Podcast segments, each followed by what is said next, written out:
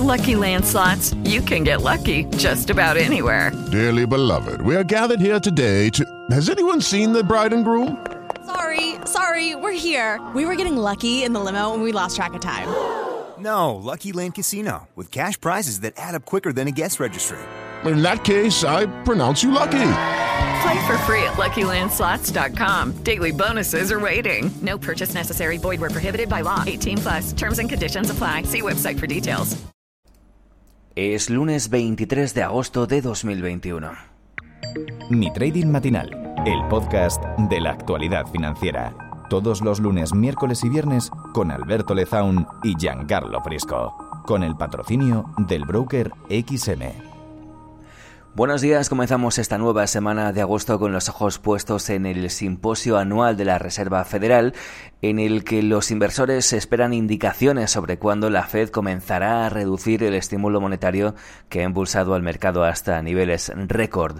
Se espera que la Fed comunique sus planes para desacelerar su programa de compra de activos de 120.000 millones de dólares al mes, el primer paso para un eventual cambio en los tipos de interés. El evento se celebrará de jueves a sábado con una conferencia de prensa central el viernes a las 10 de la mañana, hora de Nueva York. Por lo tanto, los mercados podrían permanecer nerviosos y con movimientos aleatorios durante la semana a la espera de la cita. Enseguida saludo a Giancarlo Prisco, escuchas el eh, podcast Mi Trading Matinal. Eh, cada lunes, miércoles y viernes por las mañanas. Este podcast llega a ti gracias al patrocinio del broker XM que acaba de lanzar su aula gratuita de formación en vivo en castellano. Está disponible de 3 a 6 de la tarde, hora española, y también puedes acceder al aula en inglés durante todo el día. Aprende a operar de mano de los mejores profesionales y gratis accediendo en xm.com o en el enlace que verás en la descripción de este podcast. Giancarlo Prisco, buenos días. Buenos días Alberto y buenos días a, a todos. Eh, la semana pasada estuvo marcada de una importante corrección de los índices bursátiles eh, vinculada propio a la publicación del acta de la última reunión de la FOMC que sería el brazo operativo de la Reserva Federal. Eh, por lo visto, en las actas de la reunión del 27 y 28 de julio, los miembros de la FED discutieron el, momento, el momento y los planes para reducir el estímulo monetario, que actualmente ve una compra mensual de 120 mil millones de dólares entre bonos del Tesoro y valores respaldados por hipoteca. Eh, el proceso del, del tapering, eh, y uh, mejor dicho, la reducción del plan de flexibilización cuantitativa, eh, debería comenzar a final de 2021 y probablemente se podría ver ya un anuncio en la reunión de la Fed del 21 y 22 de septiembre, aunque por ahora no habrá aumento de tipo y la inflación seguirá bastante alta. Eh, esto es un momento clave porque esta semana los inversores tendrán dos momentos uh, clave. Lo primero, eh, la observación de algunos datos macroeconómicos de Estados Unidos muy importante como los pedidos de bienes duraderos, datos inmobiliarios, estimaciones del crecimiento del Producto Interno eh, Bruto del segundo trimestre y la inflación del PCE. Y el foro económico que se eh, celebrará en el Jackson Hole, Estados Unidos, el, entre el 26 y el 28 de julio. Como sabemos, el simposio va a reunir los principales banqueros centrales y ministros de Finanzas para eh, discutir los problemas que enfrentan en este momento la, la economía mundial. Obviamente es inevitable que el presidente de la Fed, Powell, va a, hacer una intervención. Eh, está previsionada por el viernes, por lo tanto se va a juntar esta intervención donde va a contestar la pregunta sobre el próximo proceso de reducción cuantitativa y obviamente hay que juntar lo hecho que el mismo viernes habrá el desempeño del índice PCE subyacente, que es la principal medida de inflación utilizada por la Reserva Federal. Por lo tanto, esto puede publicar, provocar bastante volatilidad. Eh, añadimos de todas formas durante la semana de eh, seguir con atención el dato del PIB de Alemania y el índice IFO. Seguiremos atentos a esos datos y, por supuesto, a ese simposio anual de la Reserva Federal que va a ser, eh, sin duda, como decíamos, el evento eh, que mm, capitalice eh, las, los datos económicos de la semana y que puede dar un nuevo movimiento al mercado. Como siempre, Giancarlo, te pido hasta ahora un, unos niveles de referencia, unas zonas para tener en cuenta en los principales activos. Cuéntame. Alberto, una vez más los índices se salvan al último minuto. Hemos visto cómo uh, en el día del viernes, después de tres días de importante corrección en los índices bursátiles, eh, la reacción ha sido bastante importante, aunque por ahora el único índice que ha mostrado una fuerza uh, particularmente interesante es propiamente el índice Standard Poor's 500, porque el índice Standard Poor's ha, ha tenido la capacidad de recuperar l'area 4400 y mantener la tendencia alcista semanal.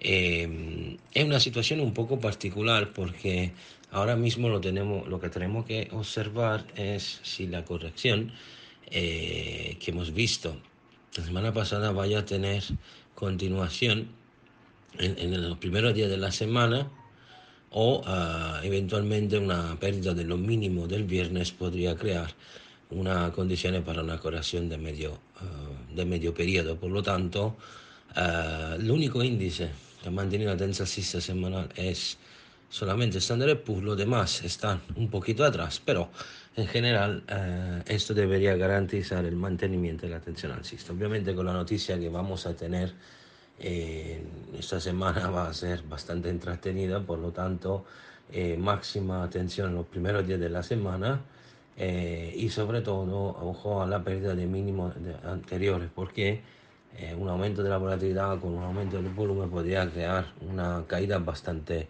eh, violenta. Por lo tanto, eh, vamos a, a monitorear eh, lunes, martes y viernes sumamente porque son siempre los días donde podemos tener un cambio de tendencia.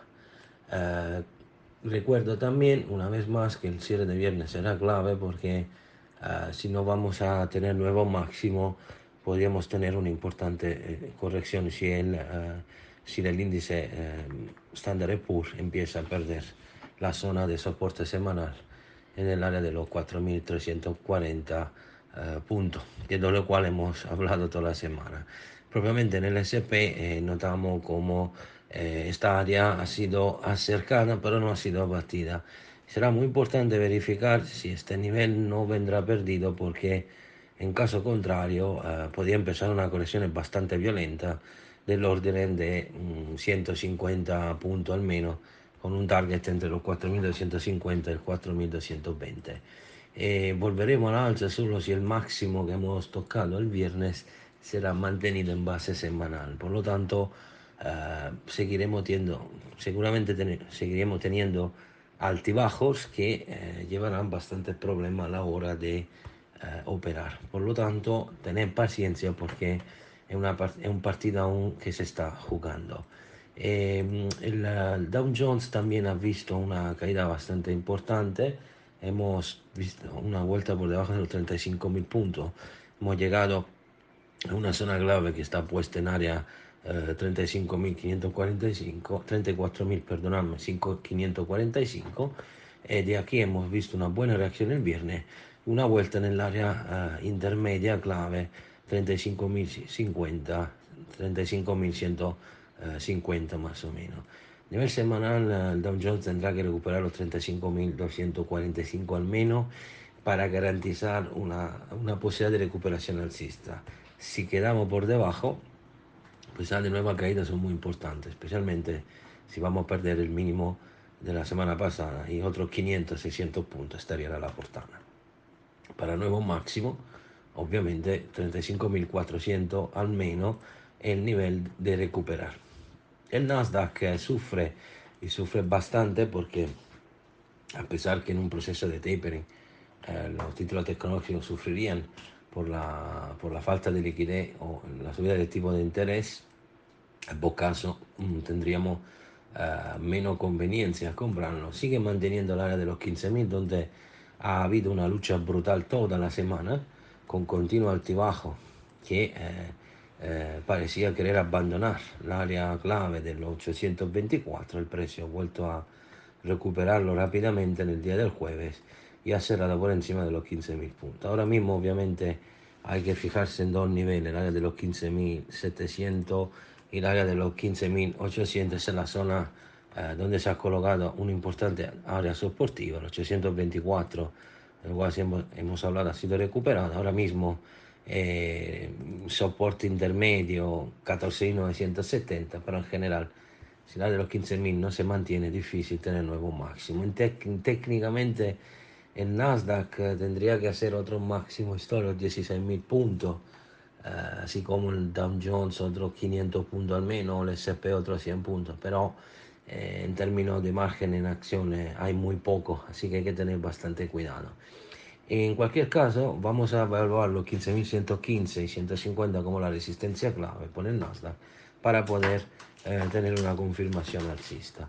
El DAX ha perdido violentamente el área de los 16.000, eh, que era uno de los primeros targets anuales. La reacción ha sido muy violenta, los 400 puntos de caída, pero eh, en el día del viernes ha recuperado unos 200 puntos, así que ahora el partido se va a jugar en dos niveles la clave en área 15.971. Eh, este es el nivel que hay que recuperar semanalmente para volver a subir. Eh, a nivel, digamos, mm, de tener una probabilidad alcista a favor, eh, sería al menos la recuperación de los 15.896 por ahora. lo que hay que tener cuidado son la tipología de correcciones que habrán el lunes, en martes, por debajo de los 15.700 70, 764 podríamos asistir una buena caída, 15.614, 638 soporte. En el caso de perder esta zona podemos caer entre 200 y 500 puntos. Hay que tener cuidado eh, cómo gestionará el DAX la área de los 15.400 y 15.540. El objetivo por el DAX queda entre los 16.200 y 16.500. El dólar index eh, como eh, la el franco suizo y, la, los yen han tenido unas buenas compras, propio por la cuestión eh, del tapering que se acerca buscando asset de cobertura. En este caso, eh, hemos visto como el oro ha, ha, mantenido muy bien la presión bajista, propio porque a pesar que el tapering desfavorecía el oro, eh, en este momento, aunque hay una ligera tensión bajista, el área de los 1760 mantiene la fuerza alcista. Por ahora hay que esperar para ver si este fin de semana podemos tener la ruptura del área 1804 y consecuentemente un primo ataque en área 1835. Eh, me preocuparía solo exclusivamente si el precio empezara a perder al menos la área del 1760.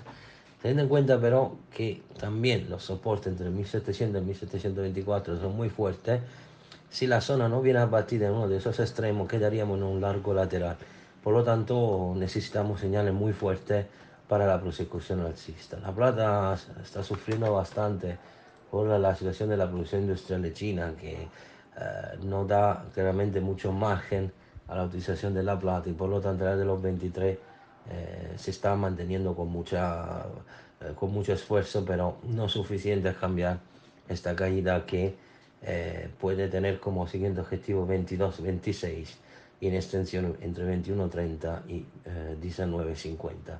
Solo un recupero de 24.05 daría probabilidad de una nueva fuerza alcista, entonces eh, comprar es prácticamente imposible, a menos que no entren señales muy violentos en un singolo día.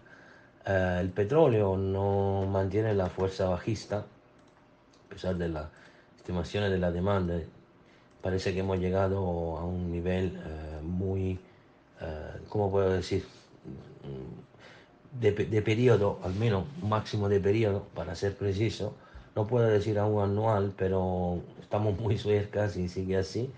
Eh, hemos perdido con violencia el área de los 66-69, hemos llegado al área de los 63-83, el soporte que ha sido abatido y no ha, habido ni una mínima reacción y ahora viajamos con eh, extrema fuerza en el área de los 60 dólares.